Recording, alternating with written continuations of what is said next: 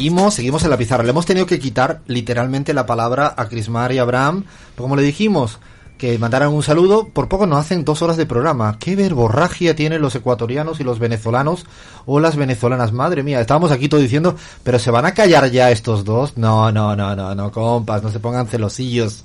Van a estar aquí dentro de poco porque lo único que dijimos en la pizarra que cada día somos más. Esto parece un eslogan de campaña electoral en Bolivia, pero no lo es. Estamos así, la travesura empieza a ser cada vez de mucha gente que se acerca a este barquito, este barquito va saliendo por un lado para otro. A ver, Lean quiere leerme que dice que hay gente ya diciendo barbaridades por ahí. Dale. Explota el WhatsApp, eh, Alfredo, en este debate de gallego, gaditano, andaluz, etcétera. Te cuento que nos escribe María Luz Crisóstomo y dice que, oye, gaditano, qué buena música has puesto. Olé. Invitándote un poquito el acento. Me encantó, me cayó muy bien ella. Después acá tenemos a Marina de Lanús que dice qué emoción escucharlos en vivo. Soy Marina, Marina de Lanús, abrazo a todos, especialmente al andaluz. Y por último, buenas tardes, soy Oldimar Elizalde. Excelente programa, decirle gallego al andaluz es como decirle vasco francés o vasco español. Los vascos somos vascos, fuerte abrazo a todos y repito, mis felicitaciones última tiene que estar censurada, Leandro. No estás cumpliendo bien, ¿no? No lo he entendido bien el sentido.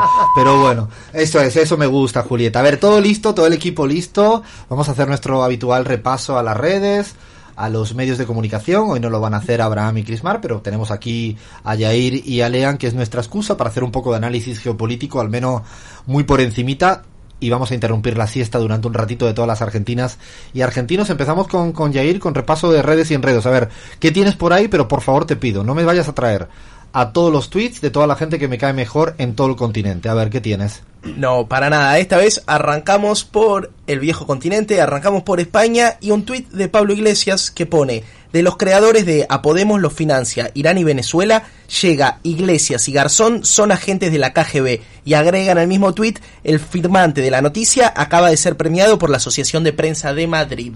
De hecho, es que yo a veces me paro a pensar, ¿no? Me imagino que este grupito, ¿no? Así que decide la, los grandes titulares de los medios hegemónicos en España para con Pablo Iglesias, para con Podemos, ya se le quedan cortos. O sea, ya fueron Venezuela, Irán, Rusia, en breve China, que me imagino que caerá dentro de un par de meses y se le acabaron. ¿no? sé qué carajo van a inventar. Uy, perdón, he dicho carajo. El otro día alguien, perdón, una nota a pie de página. En Facebook me dijo alguien que en Argentina es una palabra un poco grosera. Así que me excuso ya, no voy a decir, me está diciendo Silvina que no. O que sí, más o menos, ¿no? Es levemente grosera. Yo creo que está tolerada en este horario de siesta. Bueno, entonces voy a, ver, voy a decirla medianamente así, tampoco siendo invasiva. A ver, sigue, sigue.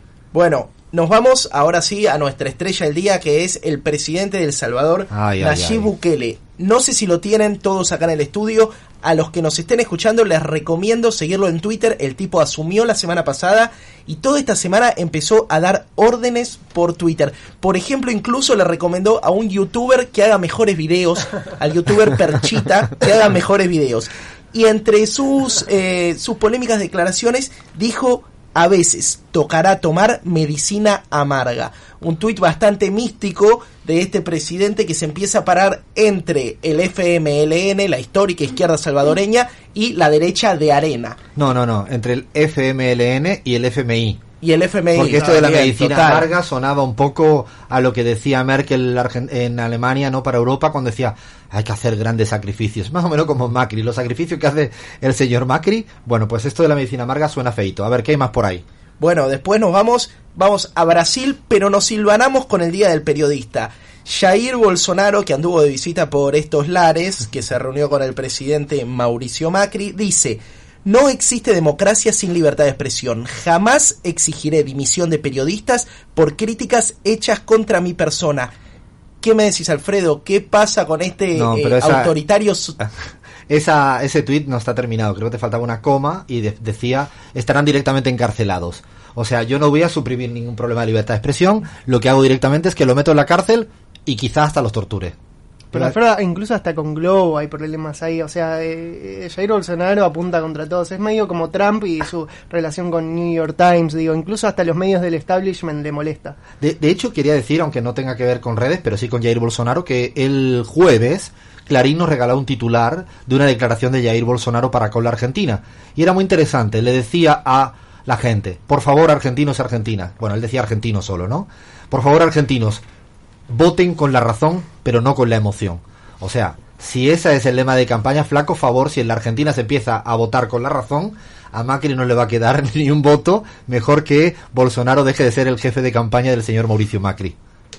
Y con Mauricio Macri nos vamos y también con el Día del Periodista porque Macri dice, esta fecha es también una oportunidad para ratificar nuestro compromiso con la total libertad de prensa como la que vivimos hoy. Feliz día a los periodistas. Nota al pie, más de 3.100 periodistas perdieron su empleo solo en la ciudad de Buenos Aires de 2016 a esta fecha. Su particular forma de interpretar la libertad para los que se quedan con puestos de trabajo en esta Argentina de la que vivimos. No me provoques más con Mauricio Macri, que luego le vamos a regalar algo en el Lowfer. Por ley somos todos con felices. Eso me encanta. A ver, ponle otra vez, dale otra vez. Por ley somos todos felices. Dios, pero es que este hombre tiene frases pato que dirían en mi tierra. Hermosa, hermosa ley, la estamos esperando todavía porque no, no se verían sus efectos aún. Pero Cristina, por el Día del Periodista, y desde la otra esquina, responde: Para los y las periodistas que trabajan con compromiso para dar a conocer la verdad, nuestro saludo en este Día del Periodista, en especial a los y las miles de profesionales que perdieron su trabajo durante este gobierno. Bueno, se acuerda de la gente sin empleo, al menos eso ella dice un poquito más. ¿Hay algo más o terminamos? Tenemos dos más, Argentina o Colombia, ¿qué te gusta? Argentina y Colombia. Nos quedamos en Argentina, Mauricio Macri, estamos yendo de una época a otra mejor. ¿Qué me dicen? ¿Qué película lo está viendo? ¿Quién lo ha dicho? ¿Quién lo repito otra El presidente de la nación, Mauricio Macri, estamos yendo de una época a otra mejor. Pero la época de la que se refiere no es el presente actual de su propio gobierno. o sea, de hecho está vaticinando como que... Su propia derrota en octubre. Exactamente, sí. No, tomo algo, en serio, no me lo puedo creer. Tomo algo de verdad. Yo creo que ahí se, se algo le pasó, ¿no? Menem decía, eh, estamos mal, pero vamos bien. Dios mío, pero es que no hay quien le entienda a esta gente. Entre Menem y Macri estoy... A ver, dile, y la de... Tenemos algo de Petro, ¿no? Sí, y tenemos a Gustavo Petro, que también despertó las polémicas en Twitter. Eh, dice, mi tesis es que la muerte de miles de civiles en manos de funcionarios públicos armados no solo se debe a las políticas gubernamentales que sentaron, en la seguridad, que sentaron que la seguridad se medía en baldazo de sangre, sino en la doctrina del entrenamiento militar en Colombia. Lo que está pasando en Colombia, en algún momento lo vamos a tratar porque es muy serio, muy grave. Allí la gente está matando a la gente que opina diferente, no solo periodistas, líderes campesinos, mujeres. Y Gustavo Petro le está poniendo el pecho y creo que ya lo hemos dicho y vamos a tenerlo más pronto que tarde aquí en la pizarra. Ahora me voy a los medios imparciales, neutrales y objetivos que diría nuestro Abraham Verduga. A ver, ¿qué tienes por ahí, Lean? ¿Te gustaría empezar por Argentina, Alfredo? Dale, seguí provocándome, sí, dale, dale. Vamos con un titular de Infobae del 6 de junio. ¿Por qué es peligrosa una red 5G en poder de Huawei? La compañía mantiene lazos con el régimen de Beijing, los escenarios del futuro próximos planteados por David Sanger, experto en seguridad informática. Alfredo, me parece que Infobae está jugando abiertamente a favor de Trump. Con se este le nota de ¿no? de Infobae porque se ha puesto en un lado, ¿no? Directamente, sin complejo, ¿no? Sin disimulo. Seguimos, Clarín, 4 de junio, el vice impuro que acompañará a Mauricio Macri. La intención de Marcos Peña sería suturar heridas con dirigentes valiosos para encarar la pelea electoral. Y vamos con otro del Clarín del 6 de junio. Lagarde admitió que el FMI subestimó la situación complicada de Argentina. ¿Qué me contás? Anticipo algo de lo que estoy trabajando con el equipo mío, con Lucía Converti, anticipo un dato.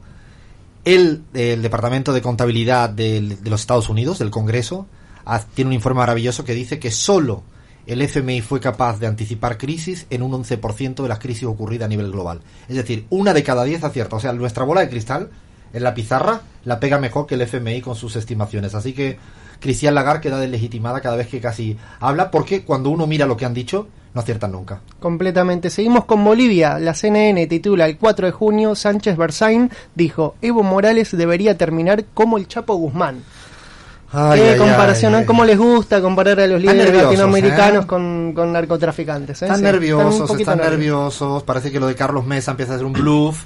Eh, lo de Oscar Ortiz es otro bluff.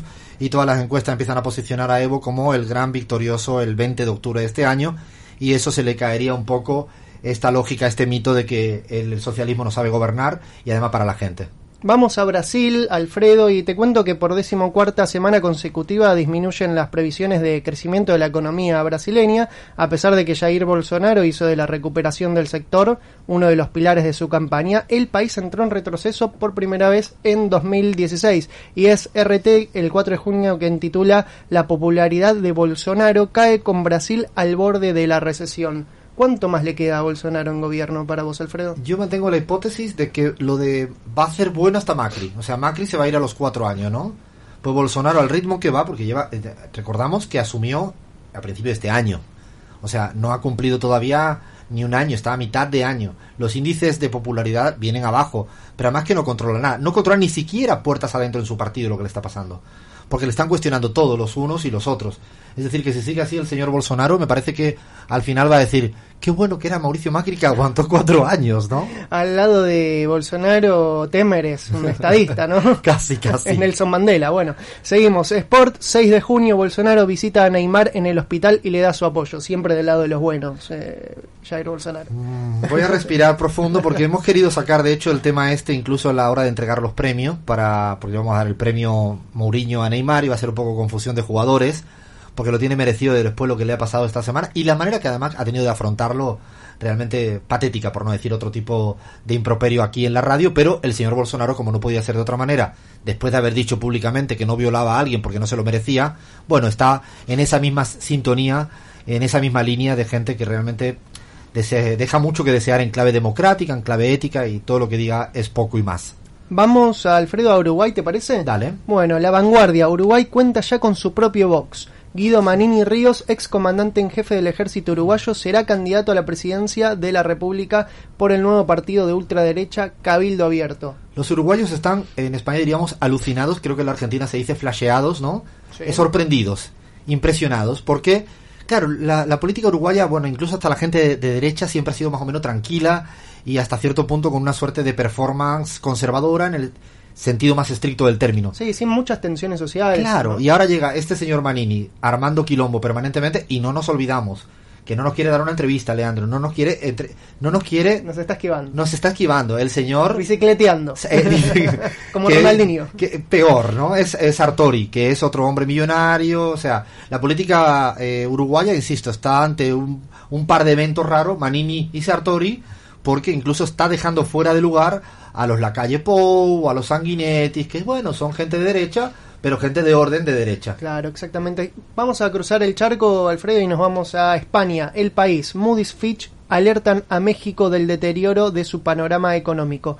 Las agencias calificadoras insisten en que la deuda de Pemex y las imprevisibles decisiones económicas del gobierno afectan su capacidad crediticia. Toda la artillería contra el gobierno de empiezan a, empiezan a hacer la campaña, ¿no? Las grandes yo, yo, Galeano decía una frase hermosa sobre esto que era las, las agencias descalificadoras, ¿no? Y descalificadas. Tiene un, un, hermoso pasaje cuando él cuenta este tipo de cosas, porque Moody's and Fitch, ambas, ahora ya están, ya han puesto, ¿no? En su mirilla han puesto a México, han puesto a AMLO, a AMLO, empiezan a jugar con la prima de riesgo, con el riesgo país, con el intento de desacreditar un gobierno que acaba de arrancar, que es muy difícil que tenga un deterioro de panorama económico, porque realmente es acaba de empezar y empieza a hacer las cosas como un poco ordenar la casa. Por lo tanto, estamos muy atentos a lo que pasa en, México porque viene Moody's, viene Fitch, viene The Economist, están todos intentando disparar contra AMLO. Por ahora lo lindo es que sus indicadores marcan lo contrario y la gente está contenta. Ahora sí, hemos hecho el creo que el repaso no queda nada en el tintero, y ahí lean, nada más. Le damos por cerradito este repaso a las redes, a los enredos, a los medios de comunicación tradicional hacemos una pequeña paradita para prepararnos a hablar con Miguela sobre el loquito, locazo Bielsa.